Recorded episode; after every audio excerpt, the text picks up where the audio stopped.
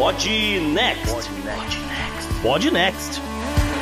Fala galera, estamos aqui para o episódio 121 do Pod Next. Sou eu, JP, e tô aqui que nem o Jô Soares num programa antigo que ele ficava com os dedinhos aqui, ó, girando de um lado pro outro, girando de um lado pro outro. Eu lembro disso. É. Salve JP, salve ouvintes do Podnext, aqui é Gustavo Rebelo e hoje preocupado com golfinhos, cara. Hoje e... realmente não, não acontece nada, muita coisa no mundo, mas, mas, de repente pintou um negócio aqui, eu fiquei tô preocupado, cara. É cara, muito sério isso. Tá certo. Então vamos lá para um desses programas que a gente faz com um monte de assunto entrelaçando aí entre eles. Bora lá. Bora pro programa, JP.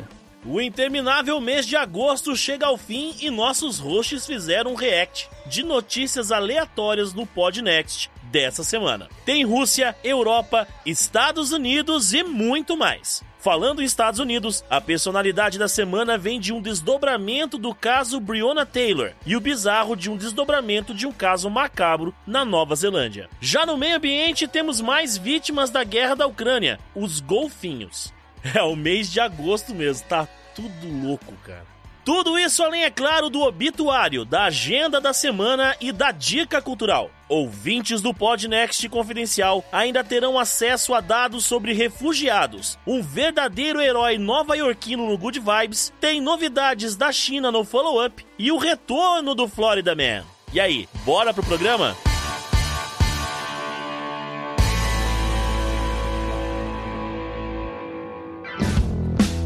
Salve ouvintes do Podnext! Se você quiser ajudar este podcast incrível e maravilhoso com qualquer quantia, manda um pix no contato arroba. E Gustavo, a gente não pode deixar de agradecer um bom número de gente que tem nos ajudado bastante, né? Tem colaborado mandando pix é verdade, JP. Esse programa só é possível graças a esses nossos apoiadores. Então a gente quer agradecer aqui, por exemplo, o Paulo Teixeira Lima Filho. E também a Tamires Bononon. O Felipe Fernandes Silva. O Marcelo Elias Bernardo. É, esse aqui é como eu, tem três primeiros nomes, olha só. A gente sofre, eu sei, eu tendo tua dor, Marcelo. Técio Filgueiras Fequini. Espero que seja assim que pronuncia o seu último nome, Técio. E o Lucas Parreira Januário. Obrigado aí a vocês. Obrigado a todos vocês. E uh, com relação a, a, novidades, JP, essa semana a gente tem uma coisa diferente acontecendo lá no Instagram. Ah, o que, que rolou? Pois é, a gente. Uma forma aí de agradecer essas pessoas que têm nos apoiado, a gente fez aí uma pequena campanha na qual nossos seguidores lá no Instagram, ou que possam, né, as pessoas, ouvintes que ainda não seguem o Podnext, ainda dá tempo, a gente vai sortear um livro que os, os próprios seguidores escolheram. E eles escolheram um livro lá da Nerd Books. Eles escolheram o Rough Gunner Volume 1. Volume 1. Ah, beleza. Que abre espaço pra gente depois sortear o 2, o 3, etc, né? Mas tudo bem. Essa, cara, porque ganhar o 2 é forçado a comprar um, né? Tem isso também, né? É. Mas assim, a gente já está de posse do livro. Mas a gente está proibido de participar, viu? A equipe do Podnext. Eu sei que o, o, eu sei que o editor é um mega fã da Nerdbox. Ele tava louco para ganhar esse livro. Mas não, a gente não tá podendo participar, Henrique, desculpa. Mas é, tem lá as regras, o que, que as pessoas têm que fazer para participar ou não, etc. Então olhe o Instagram do Podnext hum, e você vai concorrer. E as chances de ganhar são boas, viu? Beleza.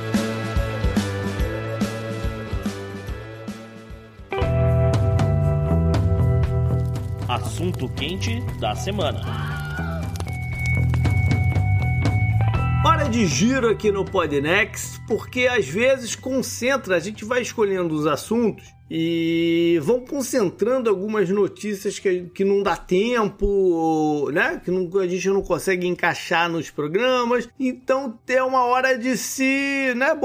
Botar, fazer um update da parada e uhum. começar do zero na semana que vem, né? Senão fica muita coisa para trás. É. Então vamos pro lá para um giro, mas a gente vai fazer de um modo diferente esse, dessa vez, né? A gente começa, a gente geralmente faz o giro passando por alguns países assim, por alguns alguns continentes, né? né? Uhum. Indo para um lado para o outro. A gente vai fazer por assunto. Eu tô Por aqui é com, uma, com uma página aberta de um jornal, o Gustavo tá com algumas coisas abertas lá. Eu vou levantar uma bola de um assunto, a gente vai falar sobre ele, aí depois o Gustavo levanta outra e a gente vai fazendo esse ping-pong de assuntos. Tá beleza assim? Tá beleza, JP, mas podemos então só começar aqui com uma não notícia, né? É. Porque por algum motivo isso aqui não virou notícia. Então É. vamos ver aí o seu react. Olha só. Aqui foi uma informação que chegou pra nós através de um, de um ouvinte do Podnext, um ouvinte anônimo. Ele entrou em contato conosco porque ele está preocupado. Aham. Ele mora no, no Novo México, Aqui nos Estados Unidos. nos Estados No Unidos. estado do Novo México. Estado do Novo México, né? Não, não vou dizer aonde, etc. E por morar ali nessa região, ele já tá registrado pra votar. Em e Roswell. Ele mora em Roswell. Ele viu, Talvez. ele viu o, o OVNI. Talvez, eu não sei. Como falei, é uma fonte anônima. Estou usando meus direitos de americano aqui hoje, JP. o fato é que ele, eu só vou dizer isso. Ele, ele mora em, em- no Novo México e ele tinha se, eh, né, resolveu lá o título de eleitor, não sei o que, tinha se programado para votar aí no ciclo eleitoral agora em novembro.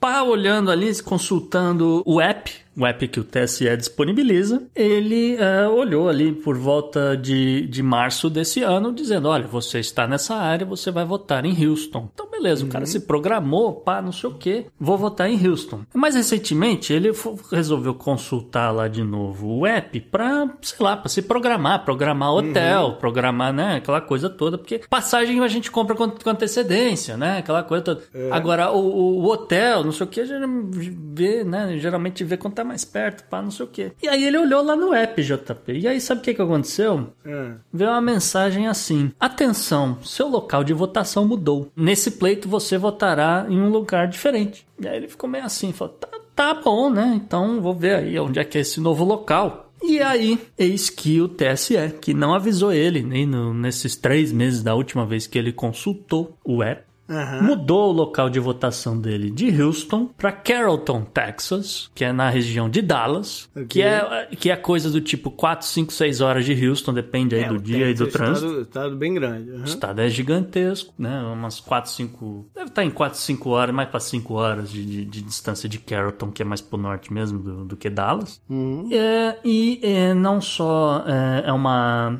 é uma localização assim, que não existe um consulado oficial até onde se sabe, né? Não tem nada ali, não tem um escritório, não tem nada do governo brasileiro ali. Aham. O que, na verdade, o local de votação dele, na verdade, é uma igreja JP. Olha. Ele vai votar agora, segundo o app do TSE, ele vai votar na Igreja Assembleia de Deus El Shaddai, que fica em Carrollton, Texas. Não é mais em Houston. É, essa é uma situação estranha, né? Primeiro lugar, porque a não ser que eles tenham fechado o local de votação, de votação em Houston por algum motivo é, de força maior, Uhum. né? Pra mudar ah, as pessoas assim. A gente não tá falando, tá mudando da rua de cá pra rua do lado. Não, é cinco horas de, de carro de distância é é muita coisa. Pois é. Então, eu não sei o que aconteceu lá com o local de votação de Houston. Pode, pode ter acontecido alguma coisa, né? é, De força maior, não sei. Se não for, aí é um absurdo. Porque, né, tu mudar o cara dessa maneira, sem ele ter pedido a, a transferência do, do título, né? Diga-se de passagem, o prazo para pedir transferência do título já acabou, já tem um tempo. Acho que era em maio, se eu não me engano Sim, sim. é, é esquisitíssimo, né? Eu, por exemplo, eu perdi o prazo. Eu não conseguia, cara. Eu tava muito enrolado ali, fui deixando para pro outro dia, fui deixando, eu não consegui mudar o meu, o meu título de Miami para Orlando. Sim. Mas eles também não mudaram pra- da cabeça deles pra, pra sei lá, pra, pra, pra Washington DC. Não, tá lá em É, Miami exatamente. ainda. Até conferir. Depois tu me falou essa história, até conferir aqui no meu e-título. Diga-se de passagem, pra você que mora fora do Brasil e tal, e ainda não, não se tocou, de- essa semana, até- semana passada, até falei pra algumas pessoas no Twitter. Baixe logo o app. É o Sim. E-título no Apple Store, no Google Play, onde. Onde for. Baixe o app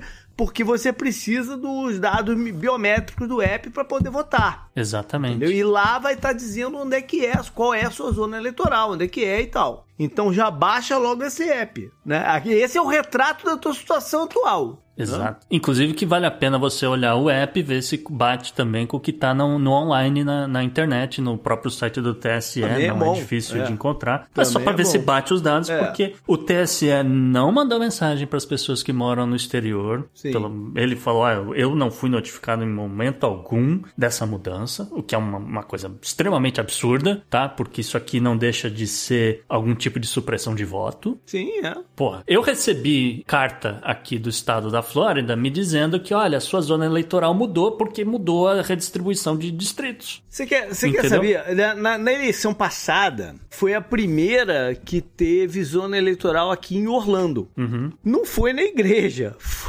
mas foi num, num lugar que tem corrida de kart, veja você. E, enfim, eu não sabia como é que era o esquema e tal, não sei o que, apareci lá pra votar. Não tinha uhum. esse título também, apareci lá, com a minha, né, com o meu seu passaporte. título impresso, é? Passaporte, é, nem é. título impresso, meu, eu nem tinha, tenho mais título impresso, meu passaporte e tal, não sei o que. Aí o cara falou, olhou, falou, não, não, não, você não pode votar não, a tua é em Miami. Eu falei, ué, hum. mas vocês não abriram aqui? Eu falei, não, eu, não, mas você tinha que ter feito o procedimento de transferência para cá. É. Eu falei, tudo bem, é, ok, perdi. E isso tinha um. O cara falou, isso tinha um prazo de seis meses atrás. Uhum. Eu falei, não, tudo bem, mas vocês notificaram, você, né? Tinha algum jeito de ver? Como é, como é que eu ia saber isso? Eu tinha que procurar? Perguntei numa boa pro cara. Uhum. Aí o cara falou: Não, o único lugar que a gente colocou foi nossa página do Facebook. Eu falei: Ah, pô, tu tá de Porra? sacanagem, né, bro? Você tá de sacanagem. Ué, eu não tenho Facebook, então como é que eu ia saber? Eu não tenho Facebook. Eu falei pro cara: Não tenho. Como é que eu ia saber disso? Aí falou: ah, Infelizmente é só lá na nossa página do Facebook. Aí eu vinha ver direitinho que só quem, basicamente, vamos dizer assim, 80%, vou dizer 80%, 80% de quem conseguiu votar aqui em Orlando, que sabia disso, hum. foi a galera das igrejas. Ah. Que os pastores e tal fizeram caravanas para porque acho que teve que ir lá em Miami trocar, não sei. E os caras fizeram caravanas para ir lá em Miami trocar. Esse ano não, você podia fazer online. Hum. Mas eu acho que como foi a primeira na passada, sei lá, o, a tecnologia deles não tava legal, então eles tiveram que ir, tinha que ir a Miami para fazer o negócio. Tá. Então esses caras meteram o, os fiéis, né, o, sua, sua, sua comunidade lá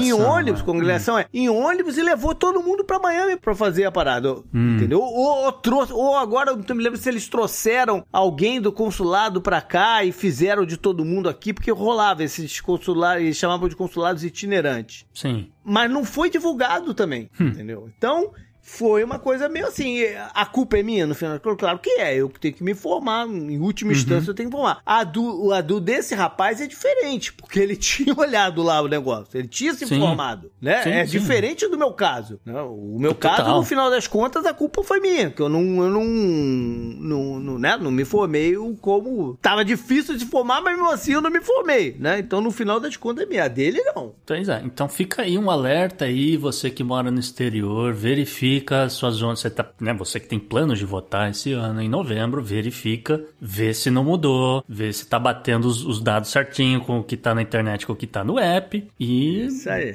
Boa votação. E eu estarei, eu estarei em Miami para votar aí no dia, no dia Na festa da democracia. É, isso aí. então Olá, eu vou levantar agora pra guerra lá na Ucrânia. Vamos pra guerra na Ucrânia. Porque há muito tempo que a gente não fala da guerra. Tá né? bom. E tem algumas coisinhas que têm me despertado um pouco a atenção. Tá num período meio de estagnação. Mas tem rolado algumas paradas. A primeira hum. coisa que eu queria saber de, de você, Gustavo, é o quão preocupado você tá com aquela usina nuclear lá. Eu não moro na Europa. Mas a minha família mora. Tem família, JP. Eu olhei um mapa do Fallout e aonde eles moram não, não chega perto. Que, por exemplo, a Alemanha, a Suíça e Itália estariam fora da, do, do, do né, dessa possível área de um fallout, caso aconteça aí um, um, um derretimento né, do núcleo da, da usina uhum. nuclear. Mas, para quem tem família na Polônia, aí pode ser uma coisa muito mais séria, porque a nuvem poderia cobrir praticamente o país inteiro. Tá? Então, Caraca. eu olhei esse negócio e falei, hum, caramba, né, até onde pode chegar essa nuvem de radiação? A princípio é isso. É, mas qual é a da usina? É, a, a, parada é que os russos estão lá dentro, né? Os russos estão lá dentro. As, a gente falou lá, é, acho que é.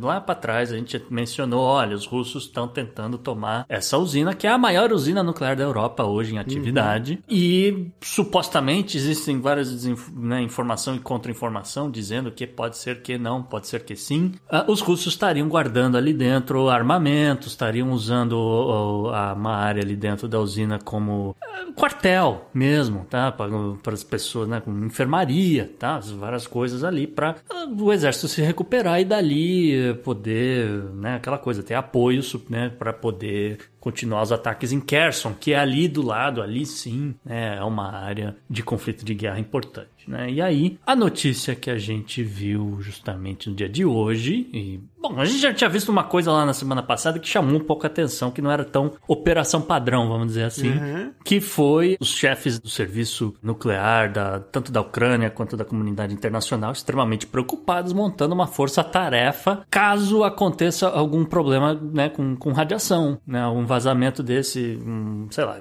Eles iam se preparar para o pior, foi a, foi a informação. É, a nuvem não chegaria na Europa toda, mas alguma hora ia afetar as pessoas nos outros países também, né? de alguma forma. É, não, indiretamente afeta, né? Aquela coisa. Mas eu, eu, digo que ali na Ucrânia eles estavam montando todo um centro de operação para caso tenha aí um vazamento radioativo, uhum. etc. Eles não, não falaram assim em tom alarmista, mas eles falaram: a gente está se preparando para o pior. Uhum. Né? Então estão lá estocando pílula de iodo, né? esse monte de coisa, e montando ali um, né, um centro para isolar as pessoas que tiverem contaminadas com radiação, esse tipo de coisa. Tá, tá, até aí chamou a atenção semana passada, mas passou batido. Aí hoje saiu a informação de que a usina de Zaporizhia não está mais distribuindo energia para a Ucrânia. É. Tá. Isso, isso, além além do, do, do, do, problema energético, né? Uhum. É um sinal que pode ter merda mesmo, né? Pois é. Então, você está nessa situação, você está olhando, pô, não está chegando energia. Por que não está chegando energia? Pode ter, ter vários fatores que podem estar né, tá impedindo. A gente pensa no pior caso, né? Porque é uma coisa assim que a gente tá meio que já tem uma expectativa, né, que, que isso vai acontecer. Mas também chegou a informação de que houve um foco de incêndio em florestas ao redor dali da usina. Uhum que né, você olha nas fotos você vê linhas de transmissão. Pode ser que tenha danificado essas linhas de transmissão e é por isso que não está chegando energia. Não sei, não há muitas informações. O governo da Ucrânia não tem falado muito é, sobre esse assunto assim de forma direta ainda. Mas também não vou ficar causando alarmismo, porque se tivesse no pior cenário, se tivesse vazando radiação, essa altura do campeonato a gente já sabia, né? Então, essa é uma das coisas. Duas semanas atrás teve um, um bombardeio ucraniano numa base da Wagner. Você viu isso não? Lá na, uhum. na, na, parada. E isso vai de encontro com essa tecnologia que os Estados Unidos está colocando lá, né? De mísseis um pouco mais inteligentes. Sim. E veio a notícia essa semana também que o governo americano vai colocar mais 3 bilhões lá em uhum. equipamento e tal. Ou seja, os Estados Unidos tá, continua no influxo de dinheiro, né? Parecia que isso ia dar uma estancada, mas continua no influxo de dinheiro para lá. Uhum. Uh, para manter o, o status da, da, da guerra como tá. Em contrapartida, teve um outro bombardeio que me chamou a atenção, que foi a do da linha de trem, feita ah. pelos russos ontem, se eu não me engano. A gente está uhum. gravando na quinta-feira. E com, né, com mortes de, de civis na parada. E eh, eu, eu vou chamar isso daí de um erro entre aspas, porque tem cara de que foi de propósito. Ah. Sabe? Entendi. Quando a parada escalona para certas coisas assim, e o Putin deu mensagem recente, né, de que é, era melhor dar uma parada, que a gente ia botar também tropas e apoio em alguns lugares estratégicos da África ou de qualquer outro lugar, né? Vamos fazer a mesma coisa. E não sei, tá, tá com cara de mensagem esse bombardeio lá nessa estação de trem, né? E erramos, né? Matamos caras aí. Não sei. Eu não, não, não sei. Mas é alguma coisa de guerra, não? Tenho, tenho. É. Uma, uma, notícia que eu tinha separado para você, JP. Olha só. Diga. A gente tem na verdade, essa semana, né? Essa semana poderia, de repente, ter sido o assunto da, da semana, mas aqui é, é o seguinte, né? A, a, a, guerra completou seis meses. Uhum. Né? A gente nunca vai esquecer do 24 de fevereiro. Então, estamos aí completando seis meses de guerra. Segundo a Associated Press, uh, pelo menos uh, 3.600 containers com madeira, metais, borracha e diversos outros produtos continuam chegando nos portos dos Estados Unidos vindos da Rússia. Uhum. Né? Em contrapartida, né? Em contrapartida, só para né, a gente ficar comparando, né? Em 2021 esse número era na verdade de 6 mil, né? Então caiu ali para vamos dizer um pouco menos da metade do que geralmente era para ser. E as sanções? E as sanções? Exatamente, é isso que eu, que eu ia chegar, eu ia perguntar para você. e as sanções? Porque, né? Se você olhar, não é tanta coisa assim, né? Mas são 3.600 containers containers um valor aí de um bilhão de dólares que tá rolando comércio e que se dane as sanções. É, as sanções a gente via sempre, né? A gente falou sobre isso, como tinha acabado a, a a, a época de, de, de, ficar botando sanção mais sanção que não era mais eficiente, porque é, precisava gerando... das coisas, né? Então não adianta botar sanção. Tava gerando mais inflação do que tava ajudando, né? É, não adianta botar sanção e prejudicar todo mundo, né? Então é, é um balanço delicado aí da guerra. É. Vamos lá, Gustavo, o que mais tu traz? Ah, então aqui, ó, já que não serviu muito essa minha notícia para você, eu tenho um react aqui, vamos lá. É. Prepara o react, JP. Ah. Tem, uma, tem uma daquelas, uma daquelas que você arranca os cabelos, olha só. A notícia de Childersburg, Alabama. Hum. Um pastor preto foi preso uhum. porque ele estava aguando as plantas do vizinho. Ah, eu vi isso aí, cara. Teve uma ligação para a polícia dizendo que há, há, um sujeito suspeito na minha garagem, plantas, né? Na minha garagem, de olho na minha SUV que tá parada ali em frente à minha garagem. É, e ele tava regando as plantas. Ele tava só regando as plantas do vizinho porque ele achou que as plantas do vizinho estavam muito seco, né? Enfim. É, e, eu vi. Esse cara, ele, ele tá dizendo que vai, vai processar, né? E, e tudo mais. Teve um vídeo circulando, de certa forma, parecido, parecido com isso, que foi, mas foi na Louisiana, que os caras abordaram um sujeito que tava também na sua grama fazendo alguma coisa lá, tava com as crianças até, não sei o quê, dizendo que ele era um suspeito lá de, de, um, de uma parada que eles viram no, no, no, no no boletim lá e pediram para ele se identificar e o cara não tava com identificação ali, queriam levar o cara preso. Foi uma gritaria danada e até o, os caras recuar, a polícia recuar e, e, não levar o cara que tava só na frente de sua casa, cara. Hum. É, é uma parada violenta demais o, o, essas histórias de um racismo maluco, porque ah não, o cara era parecido com não sei o quê maluquice é essa, cara? Que o cara é parecido com não sei quem. Não, uhum. é muito, muito louco isso. E tem um caso no Brasil também que o cara tá. que eu vi no Fantástico, o cara também tá processando porque aconteceu com ele duas vezes, hum. dele ser confundido com, com uma outra pessoa.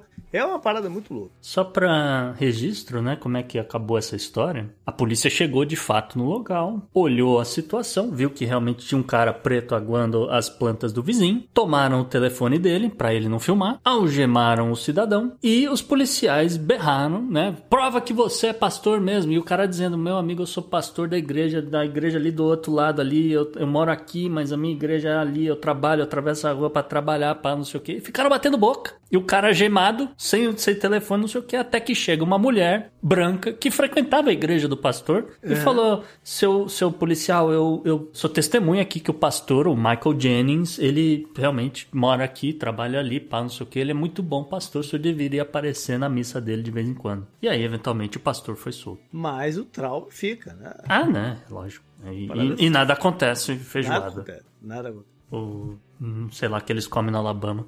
Gustavo, vamos voltar pra Europa agora. Hum. E me fala uma parada. Hum. A festa da primeira-ministra da Finlândia. Você acha que a repercussão é exagerada por ser uma mulher e se fosse um, um primeiro-ministro, ninguém ia estar tá falando tanto assim da parada? Ah, eu não acho que é uma questão dela ser mulher ou não, JP. Eu, eu que eu acredito que toda aquela repercussão, aquela, aqueles absurdos foram ditos ou não nas redes sociais, aquilo ali foi é, contra-informação da Rússia, tá? É. Eu não, não tenho como provar isso, lógico, mas de repente pegar, ah, né, a Finlândia está entrando aí na OTAN, uhum. tem esse, esse, essa coisa do sentimento é, é, anti-russo, né, do, do, por parte do país, né, aquela coisa uhum. toda, né, que tem uma proximidade, né, vamos dizer que Sim, não. claro. Tem uma proximidade com os eles russos. Têm, mas... não, eles têm uma, uma, uma, relação histórica de guerra Relações históricas, tal. claro, sim. E de repente, né, o, ah, a gente vai entrar na OTAN, os russos são maus e a gente não quer mais saber do cara. E aí, aí contra-informação russa pegou a Sana Marin de né, pra, ah, vamos acabar com a vida dela, vamos fortalecer a oposição, não sei se vai dar em alguma coisa ou não, mas vamos, sei lá, vamos tentar derrubar o governo dela. E aí começou com essa história de vazar os vídeos de não sei o que, ah, ah, não, mas aí tem uma galera falando de, de cocaína, de não sei o que lá. O fato é que a Sana Marin, ela realmente, você pode dizer, ah, ela é uma jovem inexperiente, seria um comportamento extremamente absurdo que ela esteja numa festa num momento desse que pode acontecer uma guerra entre Finlândia e Rússia. Ah, tudo bem, ah, um argumento meio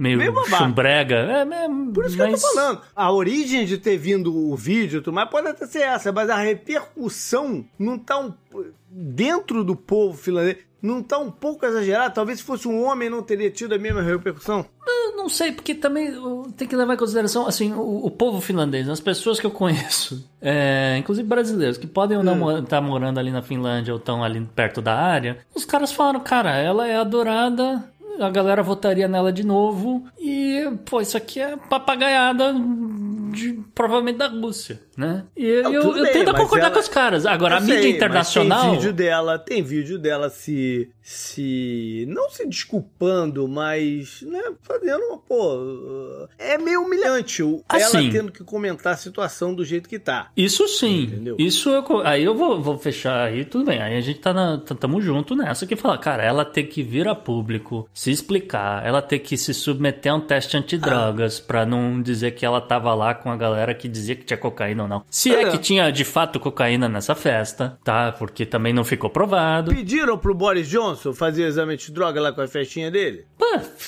acho que nem num dia a dia, se, fez, se tivesse aquele. Ele caiu, tem essa também, né? Ele caiu.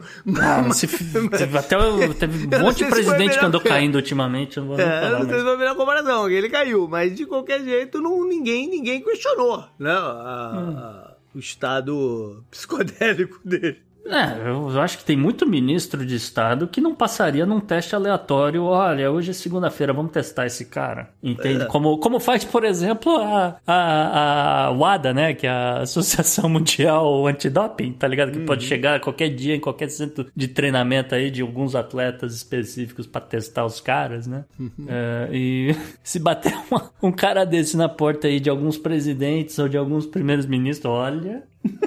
Exato.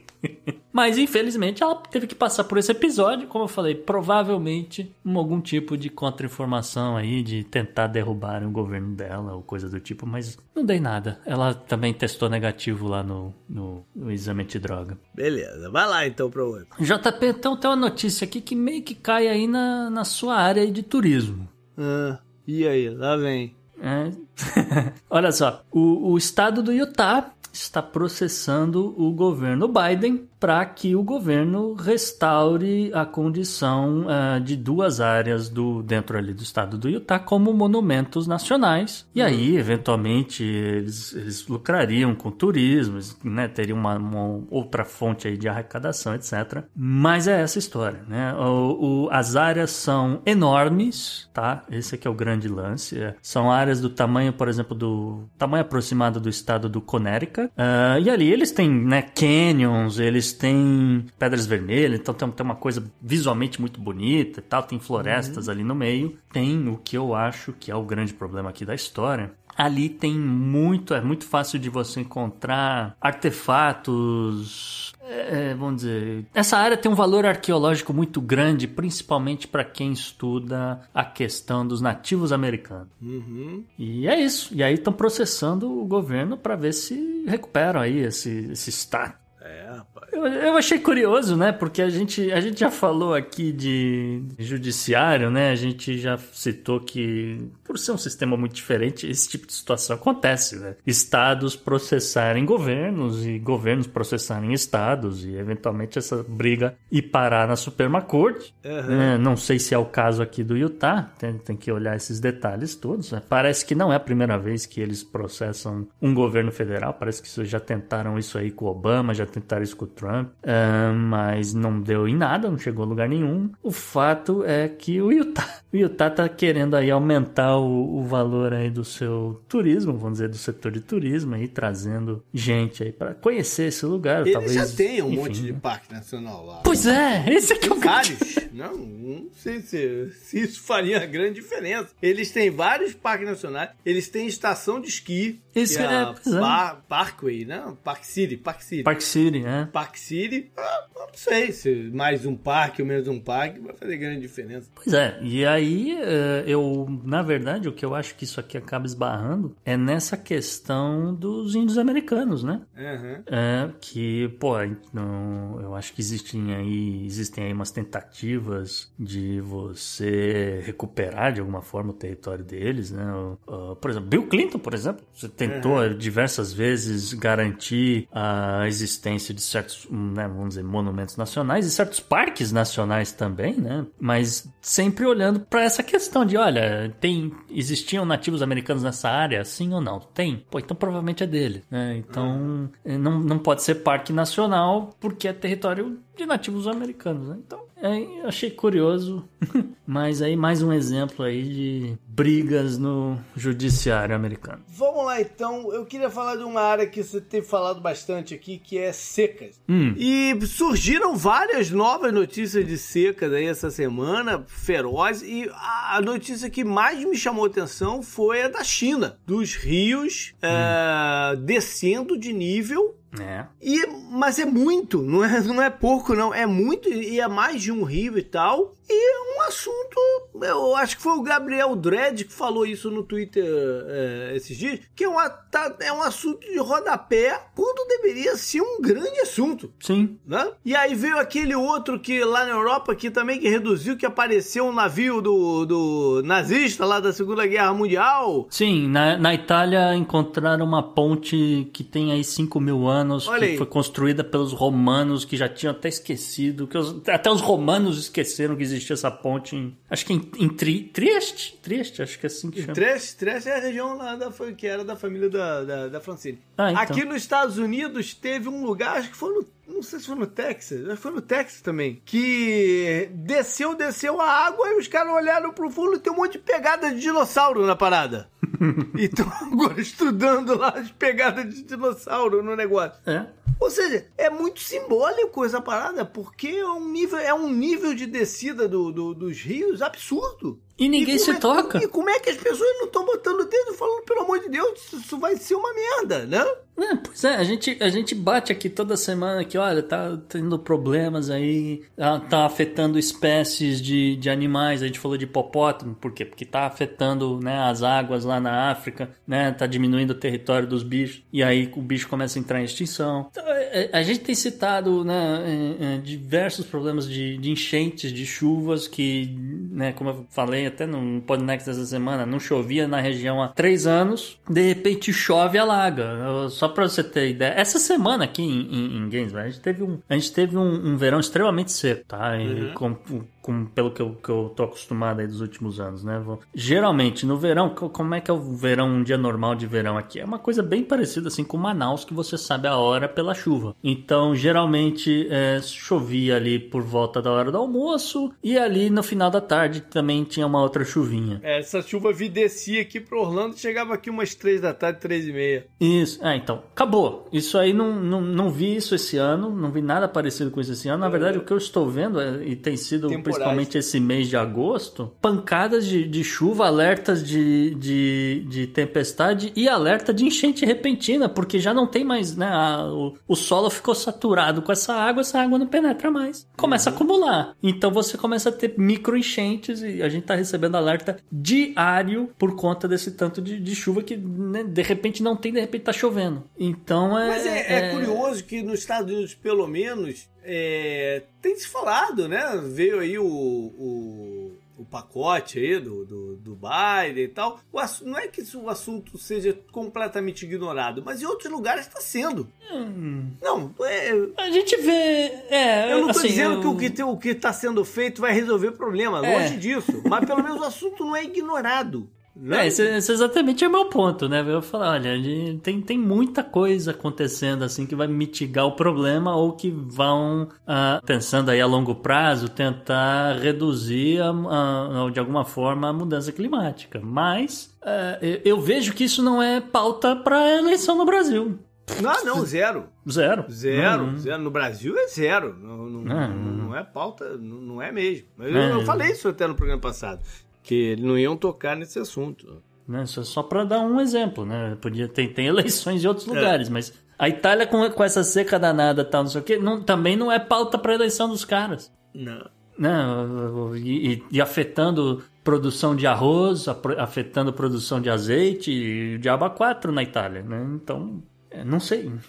alguma hora todos os partidos vão ter que abraçar de alguma forma algum tipo de solução para esse negócio, porque é, é, é, tá cada vez mais visível, tá cada vez mais na cara das pessoas. O Boris Johnson, por incrível que pareça, ele foi um pouco vocal nesse sentido uhum. de que, olha, tão, coisas estão acontecendo aqui no Reino Unido e a gente tem que tomar algum tipo de atitude para evitar o pior. E assim, um cara extremamente conservador num partido extremamente conservador. Né? Então, enfim, é só um, uma observação. E bateu lá essa, esses picos de, de, de, calor e tal, né? Foi, foi terrível ah, é, esse ano. Pô, Londres registrando quase 40 é. graus. Quem que vai. E, e, e, o mais chocante não é nem o 40 graus, JP. O mais chocante é parou de chover no verão. Isso é um absurdo. Up next.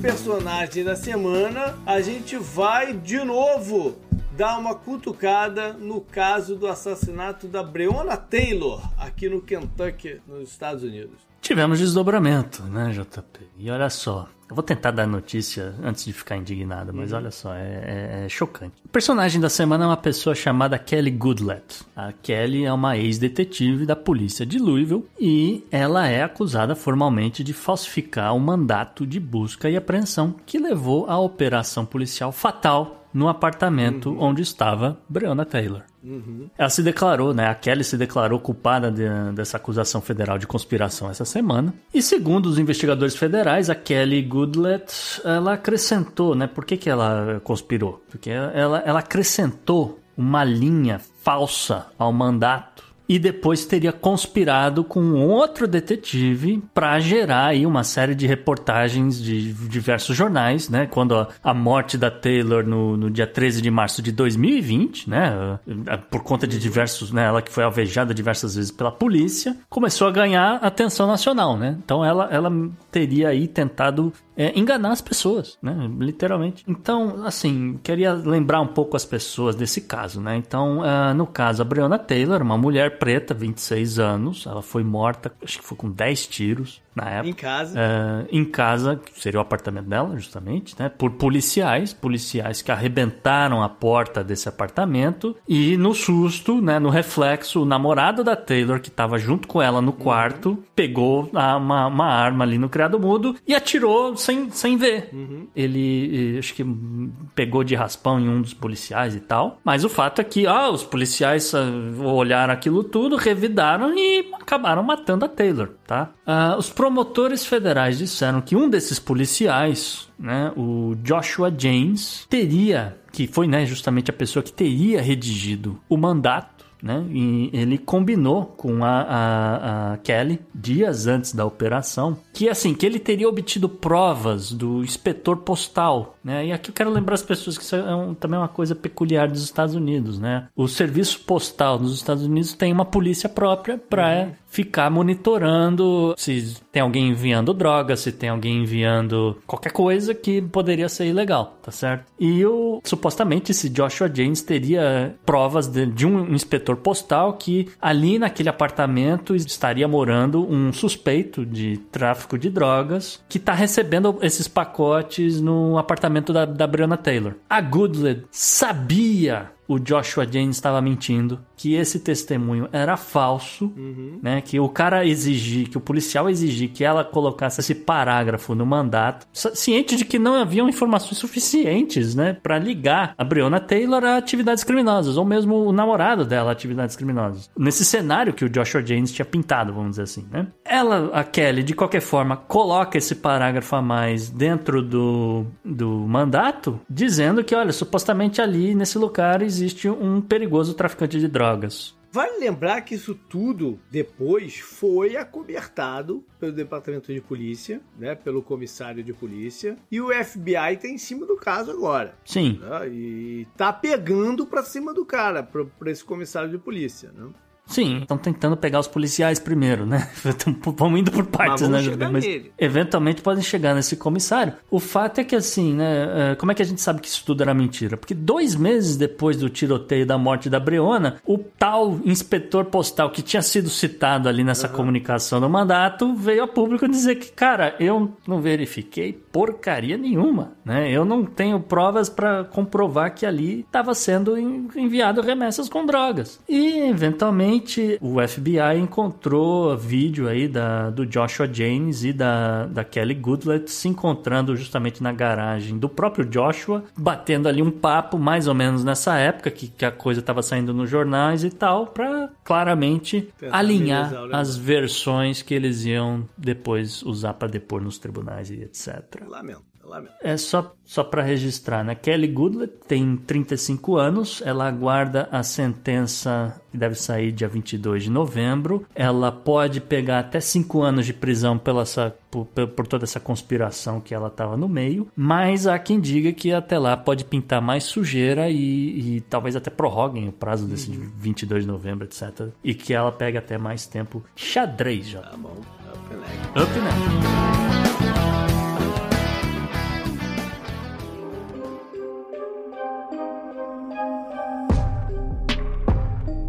Bizarro é um follow-up da bizarrice, Gustavo? Os dois, JV, porque a história só piora piora e ela ainda não tem um desfecho, tá? é. tá? Mas pintou uma informação nova com relação ao caso é, da tal da mala que tinham corpos de crianças dentro na Nova Zelândia. E é uma informação que veio da Coreia do Sul. Olha. Segundo a polícia sul-coreana, eles acreditam que identificaram um possível parente né, dessas duas crianças que eventualmente foram hum. aparecer num, né, numa situação uhum. extremamente esdrúxula na Nova Zelândia. Segundo os registros de imigração, né, uma mulher não identificada, mas que teria ali aproximadamente 40 anos. Acho que a che... Coreia do Sul sabe quem é, porque ela falou que identificou, não? É, a polícia. É, só, não, não, só, não, só não, não veio a público. Não veio a público, exatamente. É, não, não, não veio a público, tá? Então, justamente, uma mulher de 40 anos chegou à Nova Zelândia em 2018, mas não há registro da saída dela do país. Segundo uh, o senhor Park Sun-hung,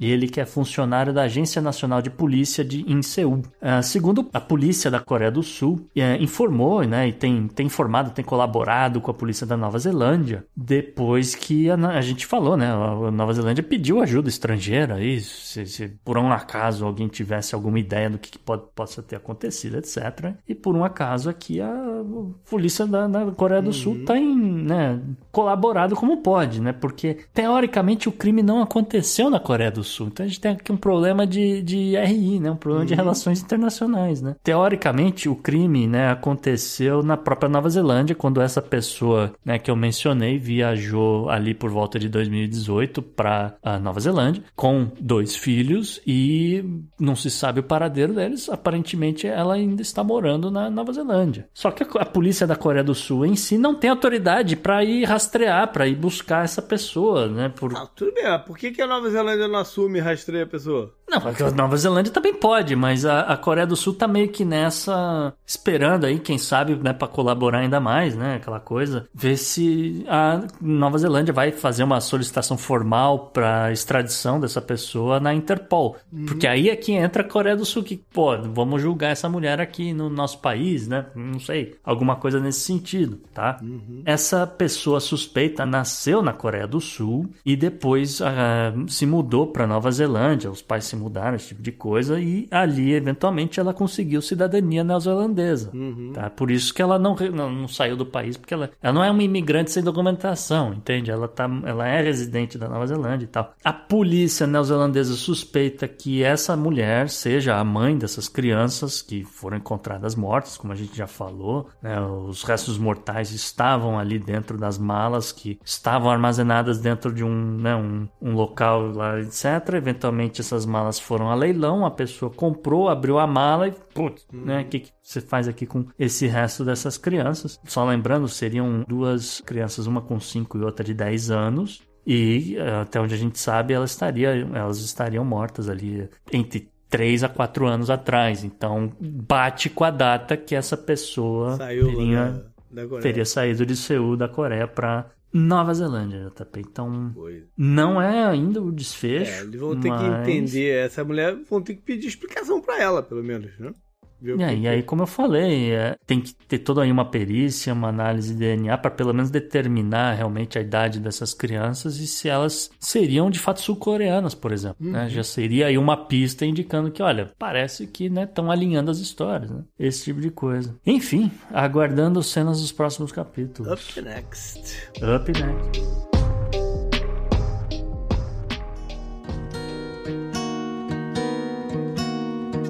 JP, essa semana tivemos aqui um obituário recheado mais uma vez. É, pois é, mas, não, mas sem a, assim, sem os nomes de peso, né? Mas vamos algumas curiosidades. É, eu acho que a gente tem que começar pelo caso lá da Rússia a Daria Dugina, que entrou no carro errado, no carro que seria do pai dela, e Esse o carro sim. explodiu. Quem é o pai dela? O pai dela é o Alexander Dugin. E, é, em teoria, ele seria um conselheiro ou uma influência Guru. filosófica em cima do Vladimir Putin em uhum. questões até como a guerra da, da. questões variadas, mas a, até a guerra para a Ucrânia. E aí, uhum. ele já sabe mais ou menos isso, né? Que, que houve essa confusão do carro e tal. E a pergunta é: quem foi que, né?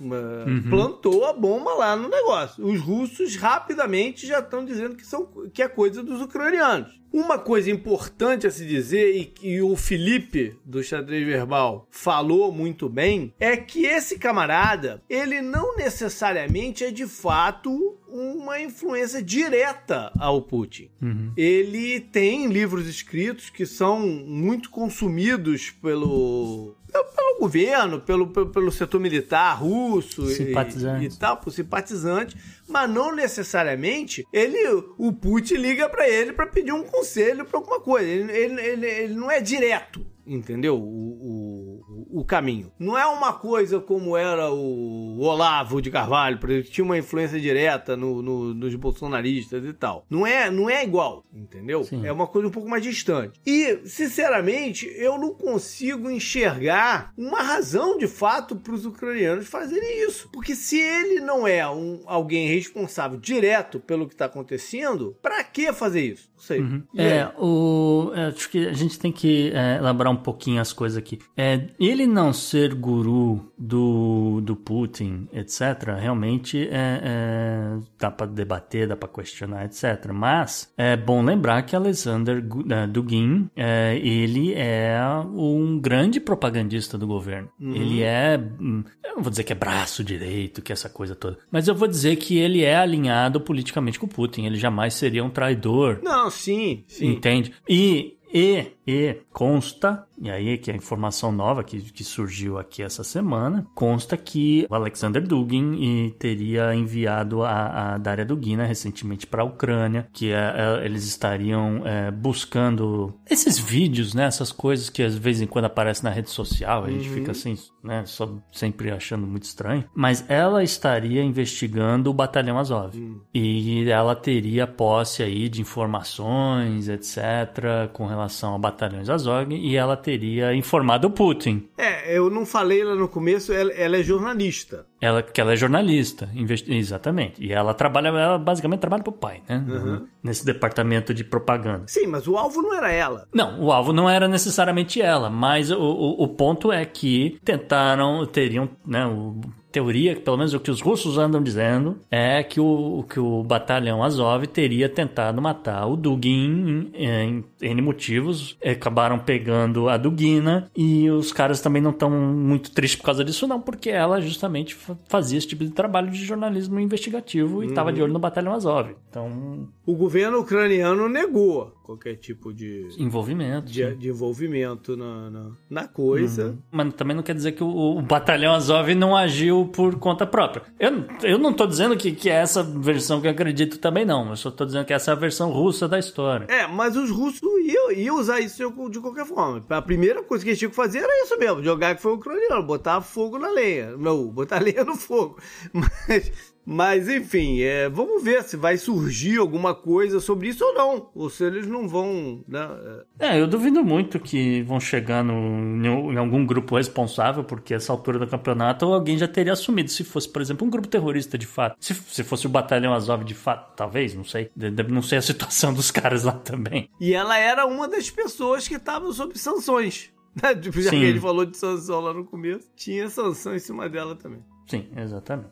Bora lá, mas Gustavo, não foi só ela que faleceu essa semana, quem mais? Não, tem mais alguns nomes aqui, hum. alguns nomes, alguns mais curiosos, outros nem tanto, mas só para registrar né, o falecimento de José Luiz Crutrali, ele que era bilionário, né, faleceu aos 75 anos em Londres, o rei do suco de laranja do Brasil. Né, tinha um acordo bilionário com a Coca-Cola, coisa, mas é, é isso, né, morreu em Londres Uh, um outro registro aqui curioso foi da, do falecimento da primeira fotojornalista do Japão? A Tsuneko Sasamoto. Ela que tinha uma certa fama no, no Japão porque ela, ela capturava, ela fazia os registros de, da vida de civis, né? Uhum. De, principalmente na, durante a era Showa, no Japão. E ela veio aí a... Aquelas fotos de samurai então é dela? não, ela também não é tão velha assim, mano. Eu tô falando...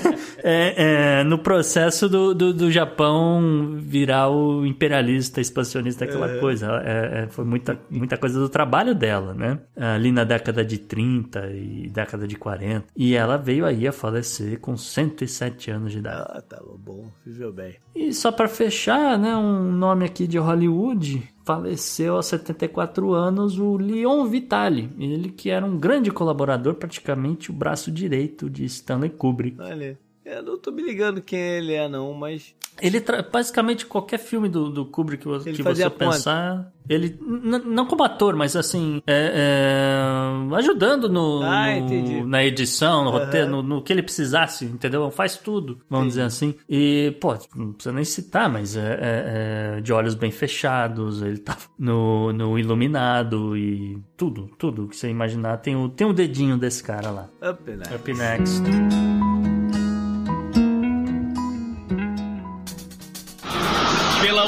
Dos seus poderes, eu sou o Capitão Planeta! Vai, Planeta! Agora sim, Gustavo, eu tô entendendo tua abertura lá falando sobre os golfinhos.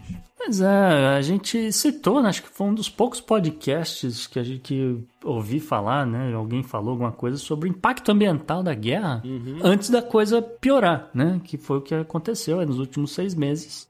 Mas porque a gente, a gente realmente estava preocupado, né? A gente tá preocupado aí com o que poderia acontecer ou não aí com, com o meio ambiente por conta aí da, da guerra e tal. E agora a gente tem um pouco mais de visão, né? Do que do que está acontecendo, do que pode ainda piorar, JP, porque existe um registro de pelo menos 5 mil golfinhos que morreram no Mar Negro como resultado dessa invasão da Ucrânia pela Rússia. É, segundo os cientistas, né, o, particularmente o Ivan Rusev, ele que é biólogo e funcionário do Parque Natural Nacional é, Tuzli Lagoons, ali na, na região de Odessa, né, no, no sul da Ucrânia, onde tem um, um, um né, o porto principal, aquela coisa alvo dos russos, etc. Né, segundo o levantamento desse cara, 5 mil golfinhos mortos foi o que ele conseguiu contar, tá? E ele estima que isso aí represente aproximadamente 5% de todos os animais que de fato é, chegaram às praias, porque segundo ele, provavelmente 95% do, de, dos golfinhos já teriam afundado no, no mar mesmo. Isso acontece porque, né, esses navios de superfície, os submarinos russos, etc etc., estão ali circulando na área, fecharam né, uma, o Mar Negro, a gente vive falando disso aqui também. E esses navios e submarinos estão equipados com sonares, sonares extremamente poderosos, e isso acaba afetando a saúde dos animais, porque os golfinhos, né, que meio que caem nessa, nessa zona do, do sonar, etc., acabam tendo problemas no, com, com seus órgãos de navegação, com particularmente a questão da ecolocalização, né? Uhum. E aí aí o, o, o, golfinho fica ali mais ou menos desnorteado, né? Hum,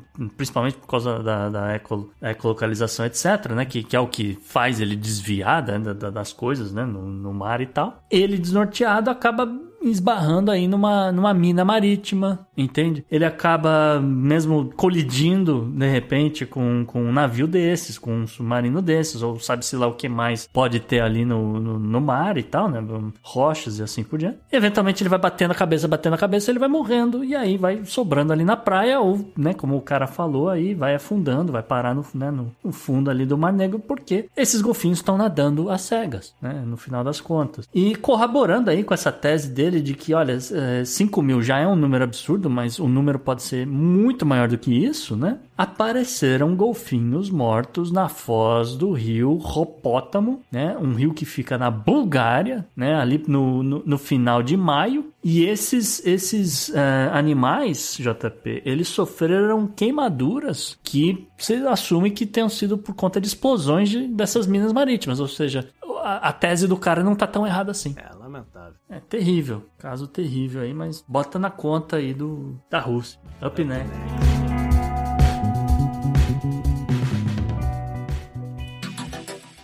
Anote no seu calendário.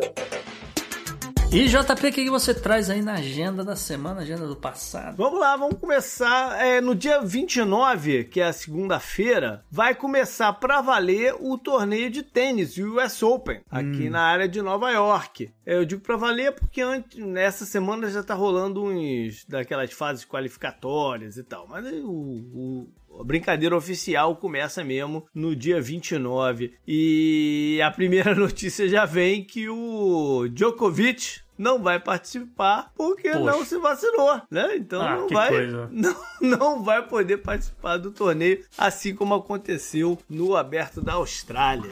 É, e só lembrando, né, por que, que esse, esse US Open tem chamado muita atenção, né? Porque que ele tem uh, uma certa importância, é porque ele deve ser, não sei se você reparou nisso, JP, mas ele deve ser o, o último US Open da Serena Williams, ah. que anunciou a aposentadoria, mas que treinou para ganhar, pra, né, para sair por cima né, no último torneio dela. Vai virar dona do Miami Dolphins.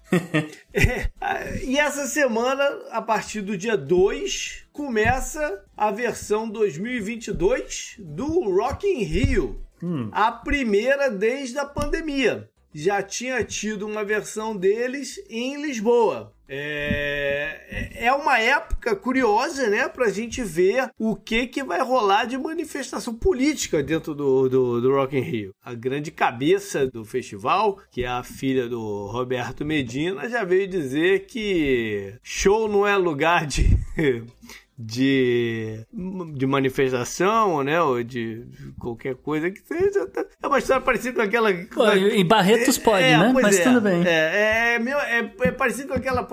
Quem fala de esporte, pô, não mistura esporte com política e tal, não sei o quê. Isso hum. só vale quando não interessa o que as pessoas estão falando. Né? Que se coisa, o, né? Se o, se o Flamengo convida o Bolsonaro pra, pra, pra sua cabine lá, pra sua cabine não, sua tribuna lá, não sei o que, não tem problema, né? Não, ali, aí pode misturar política com esporte. A mesma coisa vale aí pro show. Mas enfim, vai ter aí alguma. O rock mostrando que ainda tem alguma sobrevida ou não no Rock in Rio. Acho que tem Megadeth, Iron Maiden, Guns N' Roses. E, cara, eu vou te falar, cara, eu, nada contra quem ainda é fã, que gosta. Eu não consigo mais. É eu mesmo? juro por Deus que eu não consigo mais, cara. Essas coisas. Eu gosto de, de alguma novidade e não rola. Vai ter Green Day, ok, é um pouco mais moderno, né? Green Day, Coldplay hum. e tal. Então, tomara que seja, que as pessoas se divirtam. Pra... Exatamente. Vamos embora então para a agenda do passado.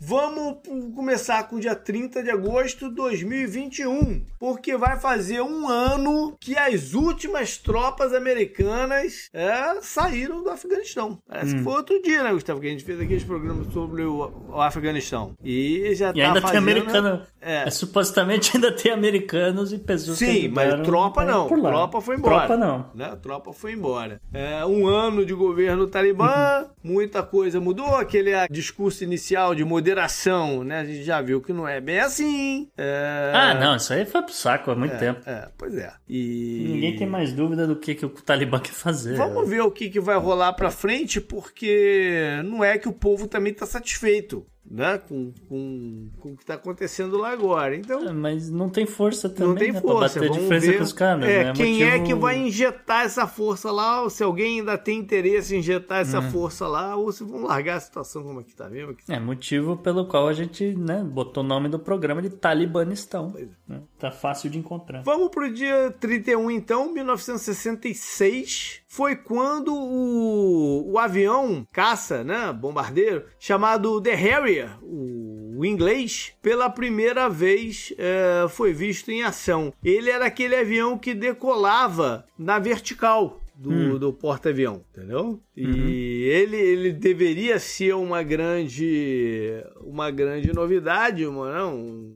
uma mudança aí da, hum. tecnológica, porque você ia poder carregar os aviões em, em navios menores, né? Que não tivesse uma pista de, de, de decolagem tão grande e tal, não sei o quê. Mas o fato é que ninguém mais fala nesse tipo de caça, né? Eu acho que ele não. Ele não cumpriu sua função. Tá? Eu, assim, a Marinha Americana ainda tem os Osprey, né? Os Osprey é. fazem essa coisa de, de decolar na, na vertical e, e pousar na vertical também e tal. É, não, nunca vi assim, ah, ele está sendo muito utilizado na é. guerra de tal lugar ou tal lugar. Por outro lado, se você for a Panama City, estiver lá na praia tomando um sol, JP, são grandes as chances de você ver uns Osprey decolando ali de Pensacola, onde tem a base aérea. Vamos fechar então, dia 1 de setembro de 1914, aqui é uma curiosidade. Foi quando um tipo de pombo chamado Passenger Pigeon Hum. Foi declarado, o último deles conhecido faleceu e a, e a espécie foi declarada extinta. Oh, meu Deus. Esse pombo tava, que se chamava Marta, tava no tava num zoológico de Cincinnati, aqui nos Estados Unidos. Save Marta. É. E eu, eu, eu, o que eu achei curioso de tudo é, é, foi, foi, foi ler uma parada que eles têm algum material genético ainda do, do desse hum. pombo e inclusive peles dele. Ok. E eles estão começando a pensar num processo de recriar o, o, uma espécie que esteja extinta, com as tá. novas tecnologias aí de clonagem é. e tal. É que então, fazendo com os mamutes, inclusive. Então, então estão avaliando se, se vão voltar com esse pombo. Na hum. mesma semana, essa mesma semana eu já li que eles estão avaliando também se vão recriar um tigre da Tasmânia, que é uma espécie que também foi extinta no começo do século XX. Hum. Eu não sei, cara, se, se é válida, se, né, se tem uma função. Que tu, como é que tu vai, tu vai jogar de volta essa, uma espécie na natureza, assim, cara? Ah, não. Você não joga de volta na natureza um, um organismo desse. Tu vai fazer isso só pra botar em, em, em zoológico como curiosidade? Não, Essa que é, é- talvez seja o grande negócio mas aqui, é né? uma parada meio maluca? Acho que é muito ponto fora da curva, né? É, é um. é- Pô, nós vamos voltar em Jurassic Park, né? Por que, que os caras estão fazendo isso? Eu não sei, mas vão ganhar dinheiro, né? O objetivo sempre é esse. Pois é, mas é, eu acho que eticamente, não sei, não, não sei se nem se é ética, mas eu queria falar em termos gerais, assim, pô, já foi, já foi, né? Eu, eu acredito que o que já foi, já foi, que a gente deve preservar o que ainda A memória, resta. é preservar a memória das coisas, né? Pra evitar que outras aconteça com outras espécies, né? É. Acho que pela ciência até vale a pena você ver e falar, olha, a gente conseguiu ressuscitar um mamute ou o pombo aí, né? Acho que o pombo até é melhor do que o mamute, porque é um bichinho pequeno. Mas pela, pela ciência, só pra dizer que dá pra fazer e tal, mas é, é, não... Não sei, cara. Se de repente esse negócio aparecer num, num zoológico em San Diego, num lugar bacana desse tal, não sei o que, até, até iria ver, né? Porque você fica curioso pra... Um dodô. Não. Cadê? Será que, será que dá pra fazer Talvez um não o dodô? Dodô, mas, pô, você fala que, olha, agora a gente tem o único tigre da Tasmânia, não sei o que, não sei o que lá. É, Entendeu? As pessoas pagariam pra ver. Então existe isso. Não, pagariam pra ver, mas eh, sei lá, eu acho meio estranho. Eu acho meio É, eu, acho, eu concordo que é estranho. Beleza, Up então. next. Up next.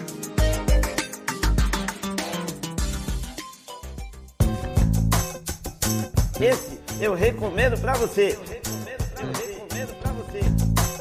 E JP, o que você traz na dica da semana? Então, eu andei lendo, eu voltei a ler, cara. Eu, tava- Ó. meio parado, mas eu, eu consegui voltar a ler recentemente e terminei alguns livros. Um deles, eu dei mais. Eu não sou um cara que curto muito história do, da época das cruzadas.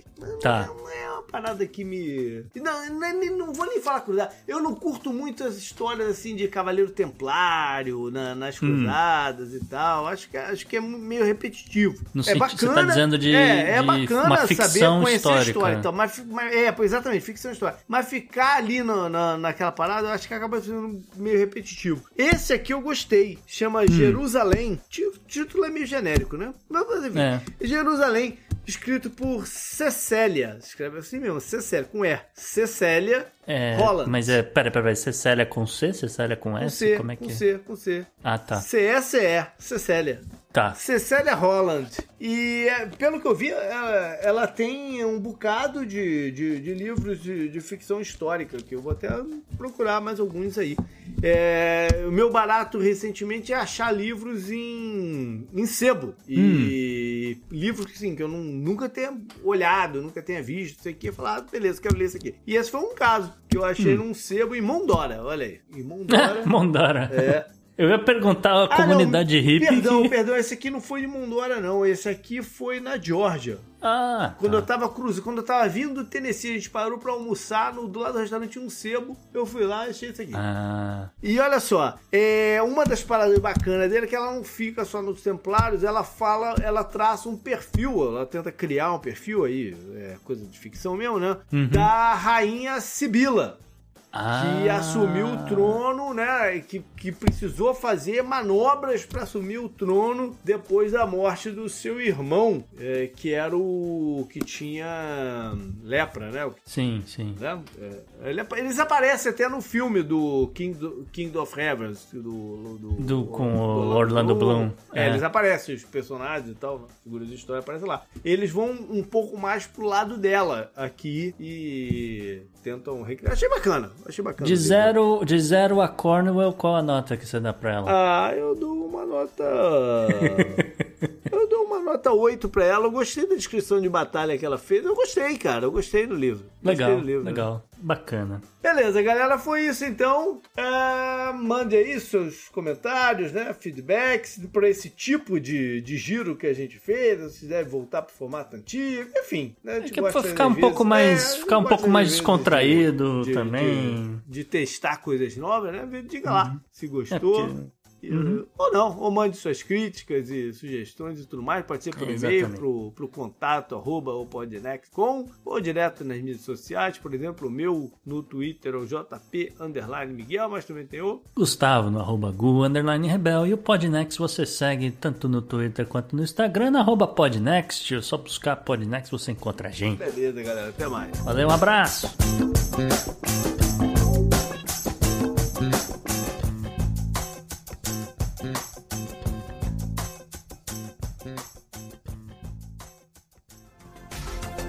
Este episódio foi editado por Atelas, soluções em áudio para podcasts.